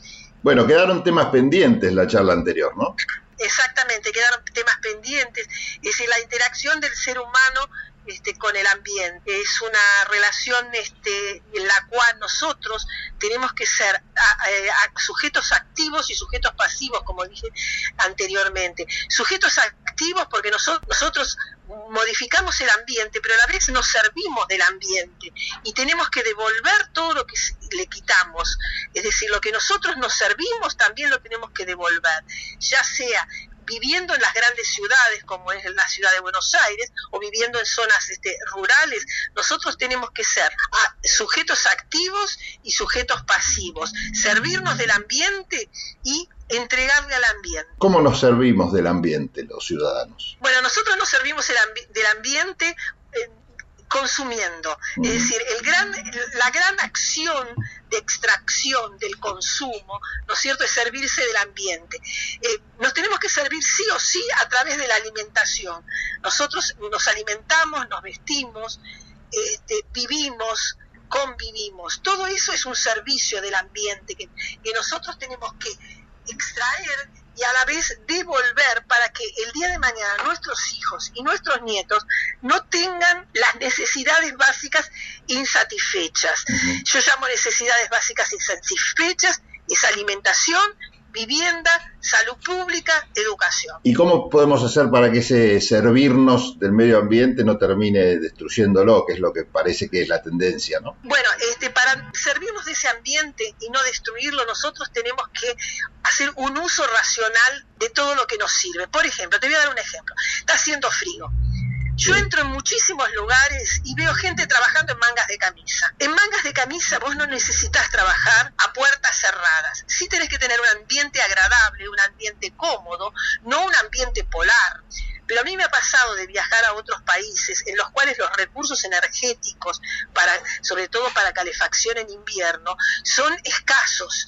Y yo con mucho, mucho, digamos, este, osadía le pregunté, ¿qué hacen ustedes en invierno? Sí. se dieron cuenta que yo tenía frío, ¿no es cierto? Me pasó puntualmente viajando a Chile, yo soy hija y nieta de chilenos, y yo les pregunté, ¿qué hacen ustedes en invierno? Y me contestaron, nos abrigamos. Es decir, nosotros no podemos este, pretender estar en mangas de camisa en pleno invierno en un ambiente calefaccionado como si estuviéramos en verano. Todo eso es un uso irracional de todo lo que el ambiente nos da, ¿no es cierto?, para nuestro confort, para desarrollarnos, para educar, ¿Y para qué- el diario vivir. ¿Y qué se puede hacer desde la función pública como para que estos postulados dejen el ámbito de lo académico y se lleven a la práctica? Por supuesto que hay que apuntar a energías limpias y a energías, este, eh, eh, digamos, no contaminantes. Hay que apuntar a la- lo que llamamos ahora este, eh, eh, la energía solar, ¿no es cierto?, para todo tipo de calefacción. Pero también nosotros tenemos que a- educarnos y autoeducarnos, ¿no es Sí. cierto? Nosotros tenemos que entender que no tenemos que servirnos a ese límite del ambiente extrayendo algo que, que ya entra en una comodidad extrema, porque ni siquiera hablar en una comodidad cotidiana que nosotros todos buscamos y merecemos. Campañas educativas desde el gobierno podría ser una de las formas, ¿no? Campañas educativas desde el gobierno, es un trabajo lento, Sí. es un trabajo este arduo, es un trabajo constante, pero no tenemos que minimizarlo, tenemos que hacerlo desde, diría, diría desde, preescolar, a través de, eh, digamos, lo que los niños están aprendiendo, a través de lo que es mostrarle lo que es el ambiente, mostrarle lo, de lo cual podemos servirnos y de lo cual no podemos servirnos. María Rosa, creo que, que es muy interesante esto, lo podemos también desarrollar de forma más amplia en algunos otros programas y hay temas también que tienen que ver, que te lo planteo como un tema, como para desarrollarlo en próximos programas, que tiene que ver con el uso de nuestros residuos. Y hablo del uso y no del desecho, porque la verdad que tienen muchos usos que quizás están desaprovechándose. Nos dejamos planteado la generación de energía a través de el Exacto. uso de residuos y la generación de energía a través de todo lo que nosotros desechamos. María Rosa, te agradezco mucho este contacto y volvemos a hablar. Como siempre, te mando un saludo y hasta la próxima. Estuvimos conectados con María Rosa Dabañino, quien es directora del Instituto de Formación Política Juan Bautista Alberdi, dirigente de Republicanos Unidos y especialista en temas ambientales. Nosotros seguimos con el programa. Estamos escuchando Tendencias con la conducción de Pablo Galeano.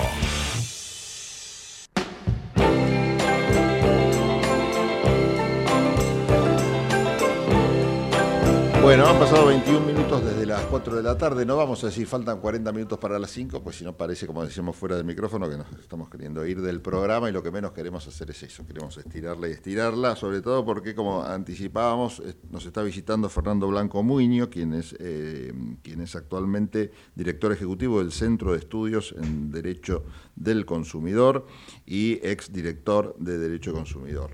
Eh, gracias, Fernando, por estar acá. Eh, invitarme. Siempre es un gusto, siempre es un gusto. Nos encontramos el otro día en la inauguración del canal E, el canal económico, en el que también coincidimos en, en participar, ¿no? Vos Sí, tenés ahí una columna, ¿no? Sí, Ahí, sí, y sí. hablando, por supuesto, de defensa del consumidor, que es por lo que te hemos convocado en el día de hoy. Bueno, hoy tenemos algunas noticias. Vos me estabas, desa- me estabas este, poniendo un poco en tema, porque la verdad que estaba yo tan atento a lo que pasaba en Juntos por el Cambio que me perdí lo de, lo de Fly Bondi. Este, Sí. un tema realmente im- impactante por lo que nos comentabas, ¿no? Y ahí, ¿qué hace el consumidor con ese tema? ¿Contra quién va? Porque en realidad los argumentos de Flybondi este, parecen sólidos en cuanto a decir, Sí, bueno, no sé si querés contar un poco de qué se trata la, la noticia para... Sí, sí, sí, sí, no, contamos. las aerolíneas en nuestro país, incluidas aerolíneas argentinas, tienen su flota en la mayoría de los casos con aviones bajo la- un contrato de leasing, es decir, el propietario del avión lo presta a, a un contra un canon claro, mensual como si lo alquilara, es un alquiler es un leasing, con sí, claro, tal cual, lo compra. alquilan. Y por supuesto que estamos hablando de un comercio que tiene envergadura internacional y que esos alquileres se pagan en dólares. Claramente. Eh, y lo que ha sucedido ahora con Flybondi es que el gobierno no le ha autorizado la cantidad de dólares suficiente para pagar el leasing de dos aviones. Entonces, esos dos aviones que están dentro de la flota y que tienen vuelos programados, por supuesto, se tienen que quedar en tierra. Claro, cancelaron los vuelos. Eso implica 32 vuelos cancelados, Ujú. casi 5.500 personas que han pagado su pasaje Sí, sí. y que no van a volar.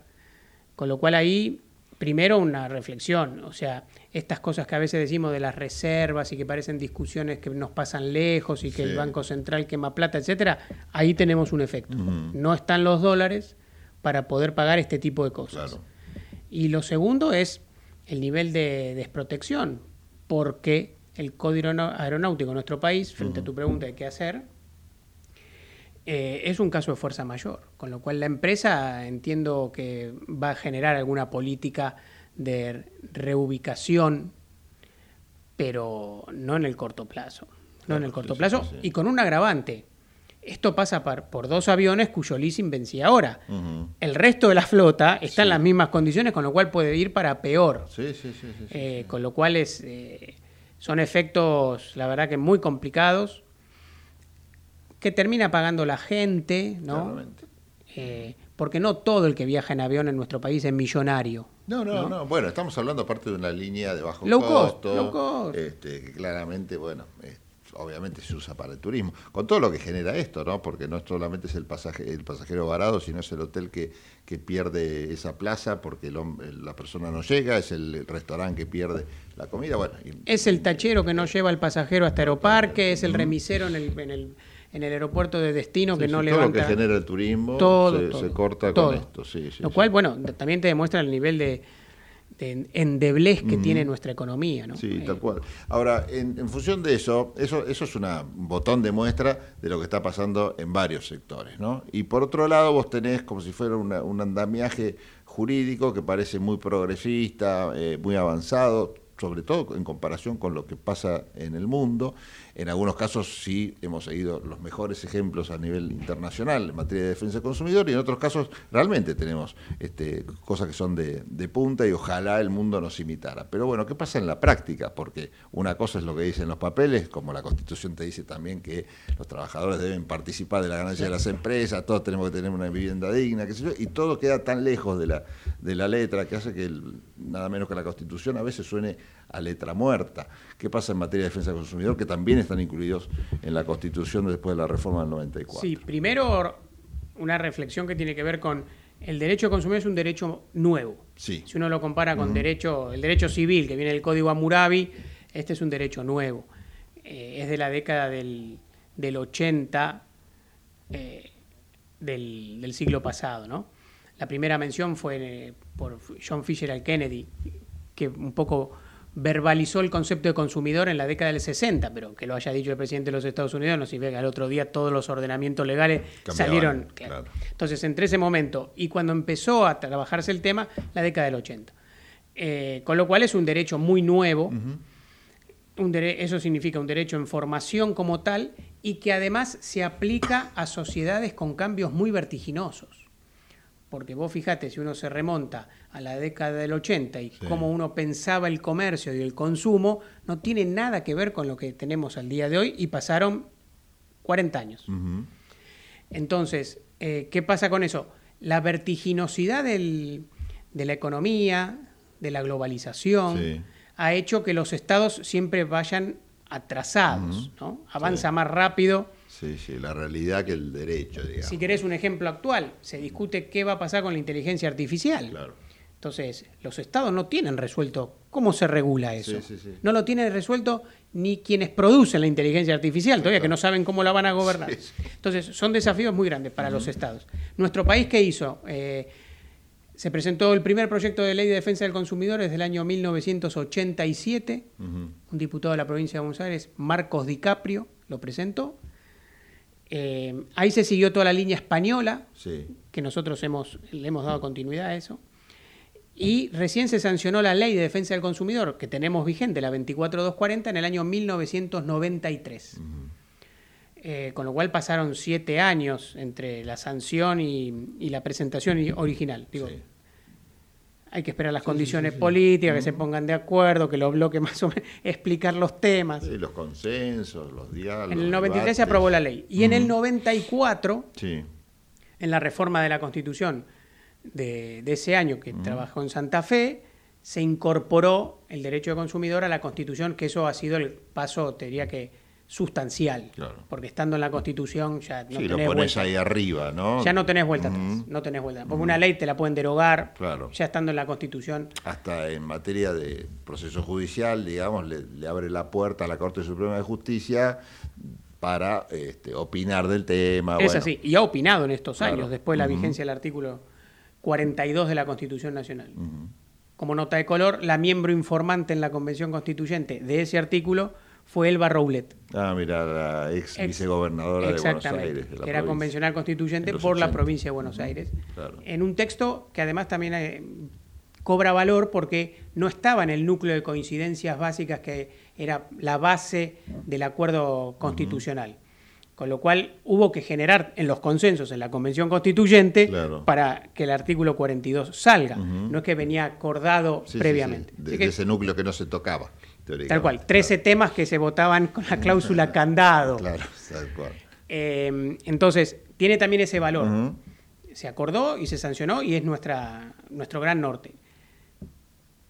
Y después, en el año 2015, te diría que lo más moderno, ha sido que la Asamblea de las Naciones Unidas aprobaron lo que se llaman las directrices de consumo, en donde lo que se hace es incorporar al- a lo que es el marco normativo de las Naciones Unidas Sí. toda la agenda de consumo más moderna. Las anteriores directrices eran del año 1985. En el 2015 se actualizaron. Claro. Y ahí apareció el comercio electrónico, que no existía antes, apareció la vinculación del derecho de consumo con el derecho ambiental, Claro. el tema de servicios públicos domiciliarios, servicios financieros, Claro. que ha tomado un, un vuelo enorme. Entonces, en el 2015 hay otro hito que es eh, estas, estas directrices. La Argentina las votó favorablemente en la Asamblea ¿Cómo se incorporan esas directrices al derecho interno? y eso se incorpora a a o con leyes o con eh, resoluciones. Nuestro país, a partir de. Bueno, a mí me tocó. La- las eh, directrices se aprobaron el 22 de diciembre de 2015 Sí. y a mí el 10 de diciembre me tocó asumir el cargo en el gobierno nacional. Entonces, un poco esos cuatro años de gestión fueron de incorporación de lo que las directrices Claro.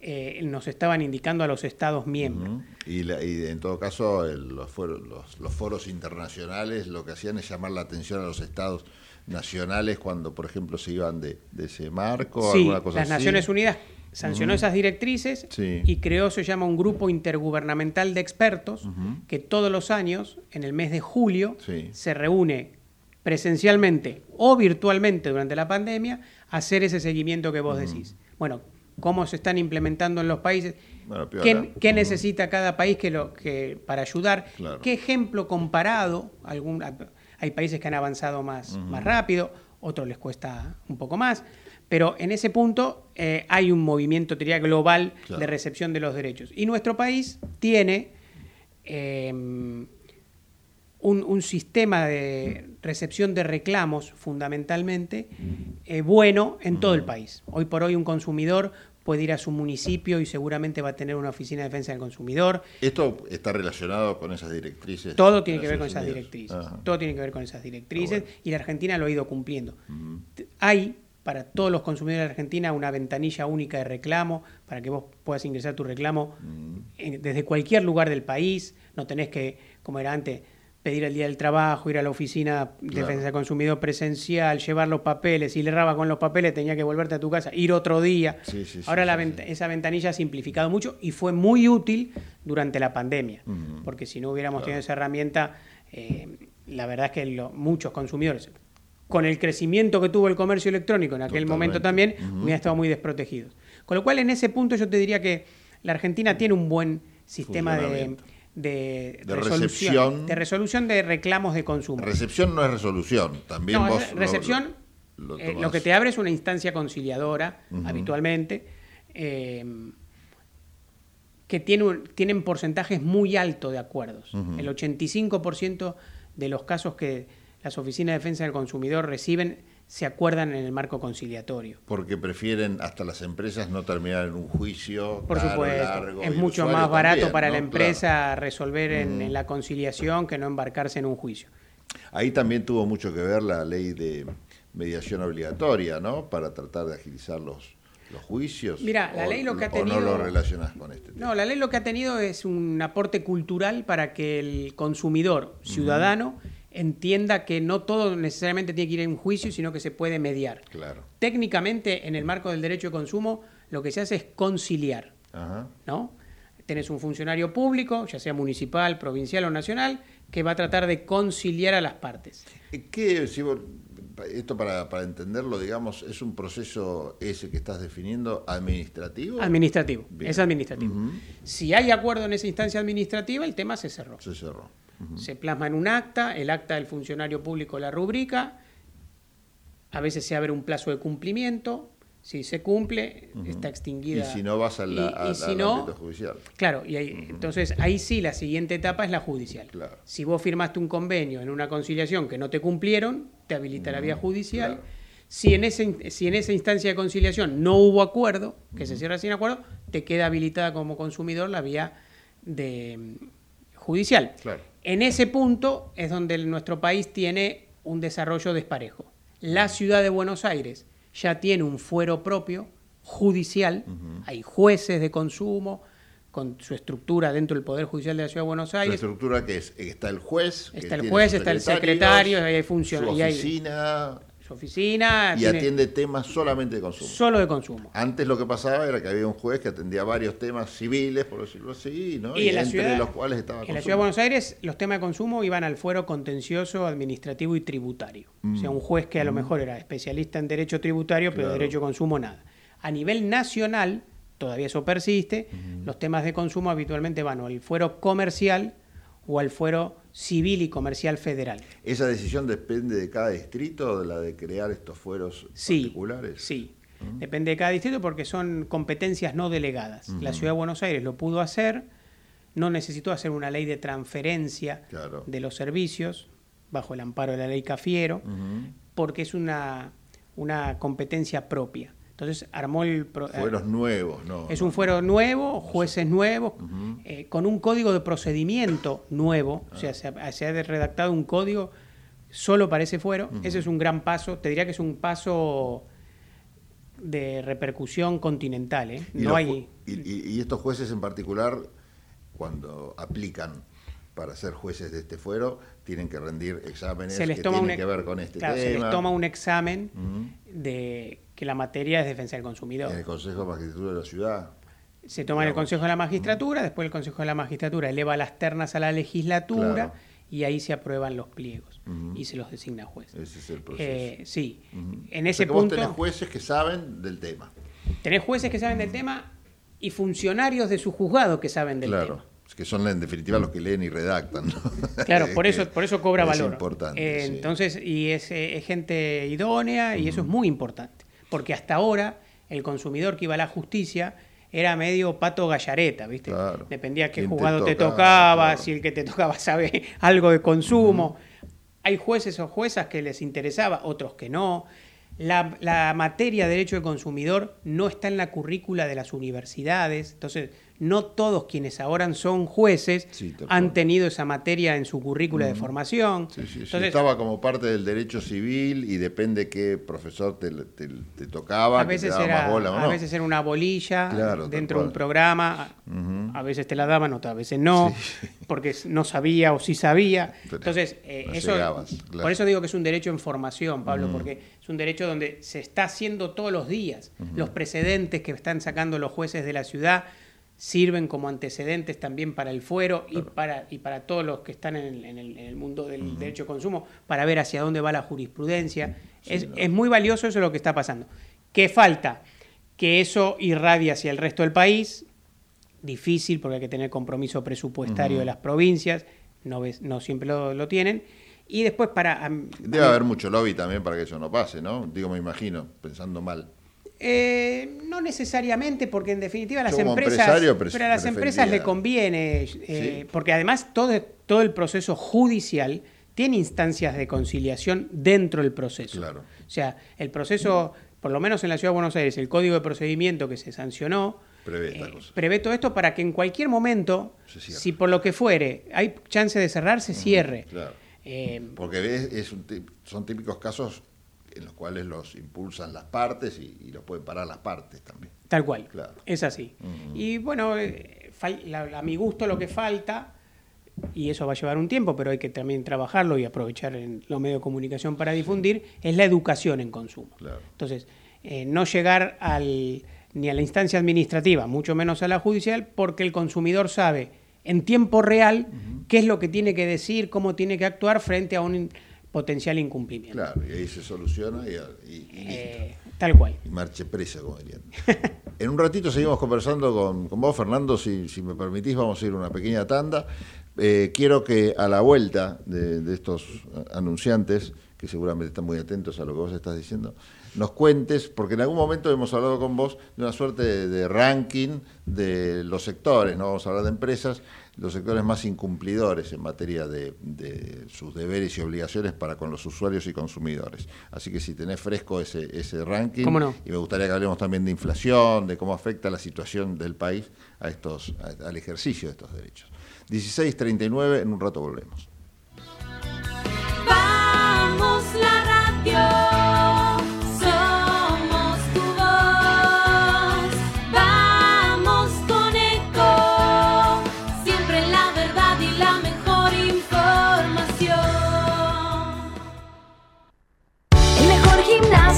espera. Elegí las clases que quieras. En Unfit vamos a cuidarte. En Unfit venimos a encontrarte. 28, 34, 58. 73. No importa si tenés 18 o 70 años, vos también podés terminar la secundaria de forma virtual y desde cualquier lugar del país. Con educación hay futuro. Conoce más en buenosaires.gov.ar barra Terminal la Secundaria. Buenos Aires Ciudad. ¿Sabías que un rico y auténtico sabor de un gran espresso ya no se encuentra solo en las cafeterías gourmet? Y además, con la línea de cafeteras Oster, la preparación de tus bebidas favoritas con café son tan ilimitadas como tu imaginación. Conoce todas las cafeteras disponibles para vos en www.osterargentina.com. ¿Cómo prevenir dengue, zika y chikungunya? Sin criaderos no hay dengue. Limpia tu patio de objetos que acumulen agua. Elimina agua estancada de recipientes. Reemplaza con tierra o arena el agua de tus flores. Tapa los tanques de agua y cisternas. Tira y perfora llantas para que no acumulen agua. Limpia floreros y bebederos. Recordá, sin criaderos no hay dengue. Intendencia Menéndez. Informate en ecomedios.com. Seguinos en Facebook, Ecomedios Live. Tendencias. Conté de testamento, conté de tenaz, conté de totalitario, conté de trampa, conté de tranquilidad, conté de tapujo, conté de títere, conté de taquilla, conté de tesón, conté de tumba, conté de tosudo, conté de transmitir, conté de trampa, conté de trascendente, conté de tedio, conté de tempestad. Eh, conté de tilo. Sí, sí.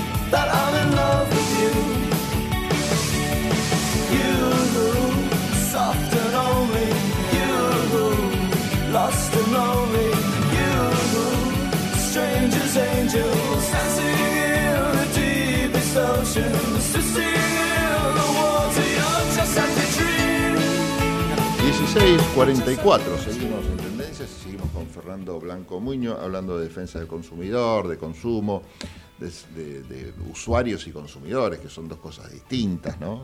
Así es. Estamos- Igual hay una tendencia hoy por hoy global Ah, a que el concepto de consumidores ya Abarca también al de usuarios, porque si no en, todo tenés que poner consumidores y usuarios, usuarios Claro, y Si a eso le sumas consumidores y consumidoras, usuarios y usuarias Claro. para, la- para el mismo género, entonces eh, hay y si una... sumás más y si sumás usuarios, mis- eh, no, sí, más. claro. Claro. Entonces hay una, una tendencia global bueno a eso. considerar consumidores. Está bien, está bien. Aprendamos del idioma inglés en esa capacidad que tiene para sintetizar, a veces simplificar y dejar de, de embromar con tanto este, castellano. Eh, habíamos dicho eh, que estaba piola saber, quizás como, no sé, como algo ilustrativo, cuáles son los sectores que más son denunciados o que más problemas tienen en materia, o que, o que al revés, más avasallan los, los derechos de los consumidores eh, en la Argentina, ¿no? Y Sí, se la habían Argentina. hecho estudios. Sí, sí, la- de hecho, eh, la Dirección Nacional de Defensa del Consumidor tenía un, una, esta ventanilla que te describí antes, la ventanilla única de reclamos para recibirlos, y después tenía, como consecuencia de la información que se volcaba ahí, un ranking Claro. dentro de las políticas de gobierno abierto, ¿no? Para que el ciudadano pudiera ingresar y ver. Eh, ha habido una migración ¿Qué era por sectores o por empresas? por sectores y por empresas. Ah, buenísimo. Sí, sí, y por jurisdicción también. Ah. Porque eso te permite identificar si, no- que si en Santa Fe a lo mejor el problema no es con una em- es por el mismo sector, pero con una empresa distinta a la que a la de Claro. Mendoza. Claro, te Entonces, permite trabajar en función de, te ese permite identificar mapa. perfectamente. Sí, sí. Claro. Em, ¿Y qué, qué notaban? en, en y- esa, el- en esa época? ha habido una migración, te decía, porque tradicionalmente el reclamo más alto en todos los rankings ha sido el de telefonía móvil, Sí. que también tiene una explicación. La Argentina supera ya los 65 millones de aparatos. Claro, ¿eso cuánto da? En, en- en- ¿Dos por persona? Un poquito menos, u- 1.7 Sí, sí. por persona. Sí. Eso significa ¿Es alto eso en función de alto. en comparación con otros alto, países? Es alto, Mm. es alto y además te marca una actividad comercial con un universo muy grande. Claro. Decime vos, eh, ¿qué actividad, qué sector conocés que tenga Todos, 67 todos. millones? Sí, sí, de usuarios de Porque tenemos sociedad. 45 millones de habitantes, esto supera la cantidad de habitantes. Entonces, es, es razonable pensar que en ese universo el sector de telefonía móvil se haya sido el más reclamado. También tuvo que ver, en, te diría que cuatro años vista, eh, cómo estalló en su momento la telefonía Claro. móvil. Vos te acordás cómo arrancábamos con los teléfonos móviles, que eran un ladrillo, y cómo sí. llegamos a lo que De tenemos los ahora. 90 Bueno, ahora sí cambió todo. todo eso eh, hacía que fuera bastante litigioso el sector. Pero desde la pandemia en adelante ha perdido el número uno en el podio y hoy por hoy lo más reclamado son servicios financieros. Mira. Y en este sector el motivo más reclamado son fraudes. ¿Estás hablando de eh, puntualmente de bancos? Estoy o hablando de bancos, financieras, compañías financieras, eh, eh, eh, aplicaciones que tienen que ver con aplicaciones, con- billeteras virtuales Todo eso, que claro. Te roban los datos y con tus datos eh, hacen compras, hacen pagos que no te corresponden. Ahora, no necesariamente ahí el acusado es la, la- o el acusado, digamos, o, o la parte. El reclamado. eh, el, claro, es, es la empresa. Porque ahí, bueno, sí, ahí aparentemente. hay un principio de la hay un principio de, de la ley de defensa del consumidor que Sí. es el de la solidaridad. Ajá. Entonces, si vos sos cliente del banco N y alguien alguien robó tus datos, el banco es solidariamente responsable de lo que haga la persona que te robó con esos datos. Porque además Sí. se supone que los bancos, bajo el control del Banco Central de la República Argentina, tienen que garantizar a sus clientes estándares de seguridad financiera que no se cumplen cuando pasan estos fraudes. Claro. Entonces, entre que creció el comercio electrónico, crecieron las billeteras virtuales, crecieron los marketplaces de redes sociales. Sí. A nadie se le hubiera ocurrido hace unos años que iba a comprar algo por, Por Facebook. por Facebook o por Instagram. Sí, totalmente. Eh, y, hoy, y hoy se hace. Muy común. sí. Eh, entonces, todo ese nuevo universo del comercio ha generado eh, este crecimiento de los fraudes. También corresponde decir esto. Se producen por día cientos de miles de operaciones Sí. Y la mayoría de ellas se resuelven bien. O sea, vos comprás a través de un marketplace Y no te estafan. y no te estafan. Hay sí un porcentaje, N, que son eh, siempre hay algún pícaro, algún pillo que se arma, te roba los datos, etcétera. Pero, ¿qué quiero decir con esto? No, no hay que caerle a la actividad, Sí, sí, sí, porque la sí, actividad se desarrolla habitualmente con normalidad, como en la, en la calle. No todos los autos se están chocando todo el día. Claro, sí, Los autos sí. Y, y está el volumen de, de venta que tienen estas empresas, y hablo puntualmente del caso de Mercado Libre, que cuando vos tenés un problema como que reclamás y rápidamente te lo solucionan más allá de que puedas probar vos o no. eh, no sé si es un tema de buena fe o que realmente les es más negocio cerrar el tema y hacerse cargo.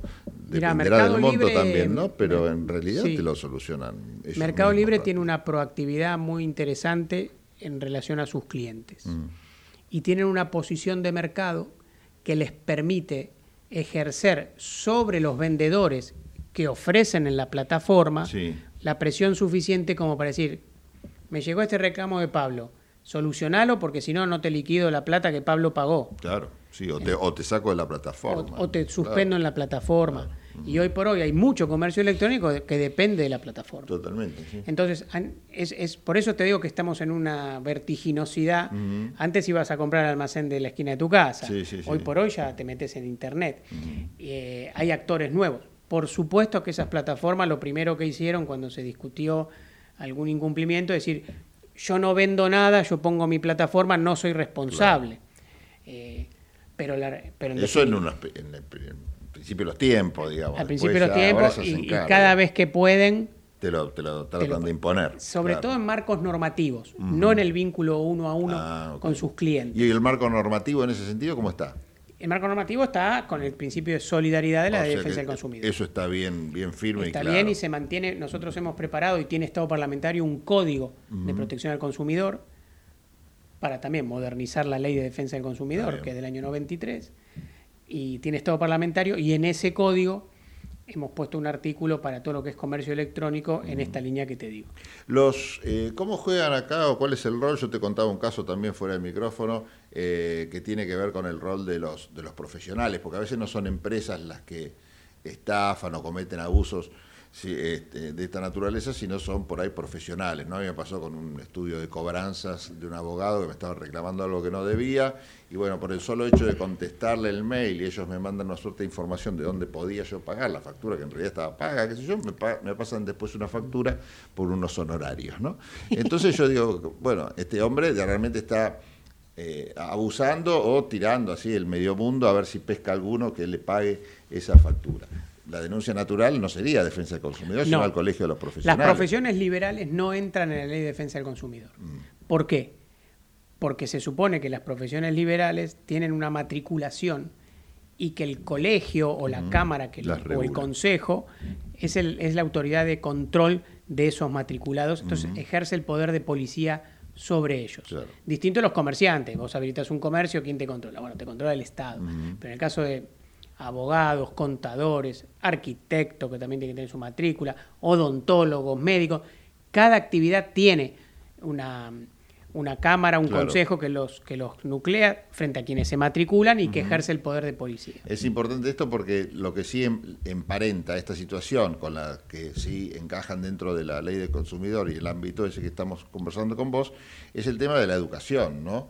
Este, como cuanto más realidad el, el usuario, el consumidor, bueno, o en este caso el deudor que por ahí no debe, está más informado y, y formado, eh, bueno, menos hay posibilidad de, de engañarlo, de estafarlo, Sí. de abusar. Sí, Por eso te decía que para mí es muy importante y quizás es el déficit más grande que tiene la Argentina hoy por hoy en materia de protección al consumidor, la educación. Y ahí está el gobierno nacional o bueno, ahí, local. ahí debería estar el gobierno es nacional muy ellos, fuerte, claro. sí. Y los gobiernos locales también, si quisieran. Eh, nosotros pusimos en marcha la Escuela Argentina de Educación en Consumo, que tiene... Desde la gestión. Desde la gestión. Que sobrevivió al cambio de gestión. O sea, Está funcionando. Una política pública. Sí, ¿no? una política pública que se ha sostenido y es importante. La Argentina no tenía, otros países sí, ¿Y hoy qué hace esa escuela? y da cursos. Pero bueno, me hago cargo de lo que voy a decir, no te, compro, no te comprometo. No, a vos. no, por favor. ha bajado mucho el nivel de los cursos. También hay que entender que en el contexto de la pandemia se, se complicó bastante las herramientas informáticas. Pero bueno, la, herram- la herramienta está. Hay que, hay que darle un poco de presupuesto, oxígeno y, y volver a ponerla en, en valor porque es, eh, es importante. Ahora se está produciendo el proceso de reforma a la Constitución de Jujuy, por ejemplo, Sí, sí. que es, eh, y estamos colaborando ahí en la redacción del artículo vinculado a defensa del consumidor y cruzamos los dedos, pero estamos planteando, y parece que hay consenso, en que el defensa del consumidor se integra a las currículas de la enseñanza formal en todos los niveles. Ah, mira qué Con lo cual eso sería un paso, por lo menos para la provincia de Jujuy, y una referencia después para el resto claro, del país, muy ejemplo. importante, porque al día de hoy, viste, alguien va a dar una charla en un colegio y, Sí, no es así. Esto es, esto es desde chiquito, el jardín, eh, el nivel inicial, primaria, secundaria, ir, ir trabajando eso para que esto que vos decís, el día que necesiten echar mano de esos conocimientos, no, se, no los engrupan con unos honorarios que no sí, corresponden. sí, sí. No, y aparte cada vez los chicos tienen más acceso a la tecnología y operaciones de compraventa eh, resultan cada vez más naturales para, Es para la, la gente de menor edad, ¿no? Antes ir a un comercio implicaba tener la plata en la mano, saber qué vuelto te iban a dar, que yo hoy est- estás a, a- a la, a la distancia de un clic, que todos los chicos te manejan mejor una plataforma que, que los viejos como vos, no como yo, ¿no? Pero, pero Sí, sí, realmente es asumo, así. asumo, la, asumo la vejez. No, pero realmente es así. Es Fernan- así, ¿eh? Es así. Sí, sí, sí, sí. sí. Eh, Fernando, bueno, uno de los puntos que están en el debe es este tema de la educación, de la, de la capacitación, de la formación ¿no? del, del usuario, que depende claramente del Estado. ¿Cuál es el rol que tienen hoy por hoy las organizaciones que están, eh, que no son ni las privadas ni el Estado? Es decir, las organizaciones como la que vos presidís, que es una no gubernamental. Bueno, deberíamos ser eh, vehículo para completar esa tarea que el Estado no está haciendo. ¿no? Ese es un poco el rol. El, el centro de estudios que nosotros eh, integramos hoy por hoy está haciendo trabajos de difusión, una Sí. diplomatura de posgrado universitario en un Ajá. acuerdo con la Universidad Nacional del Sur de Bahía Blanca, universidad pública, Sí.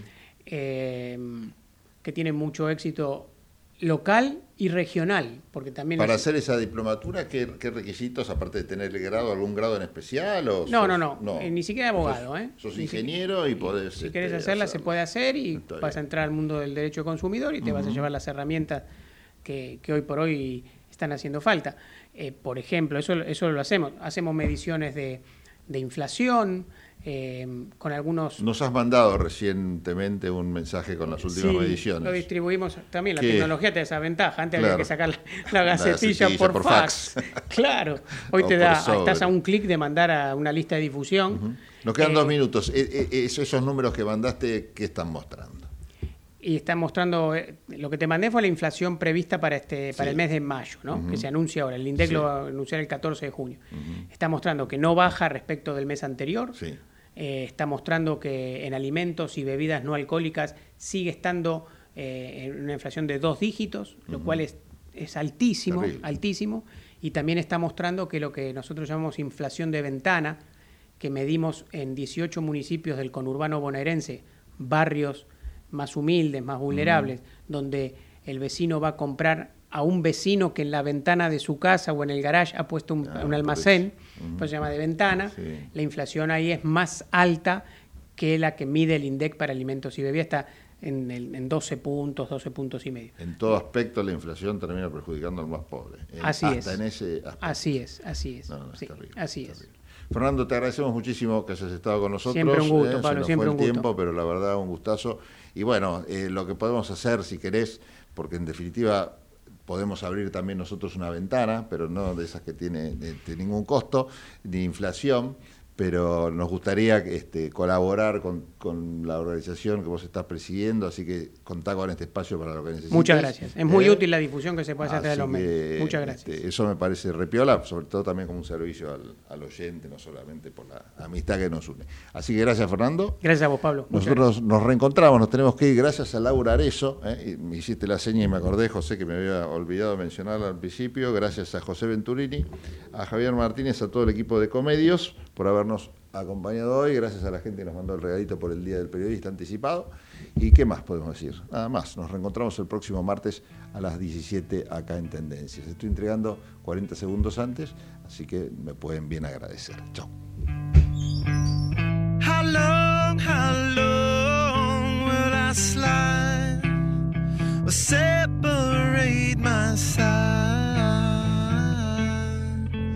I don't, don't believe it's been slitting my throat. It's all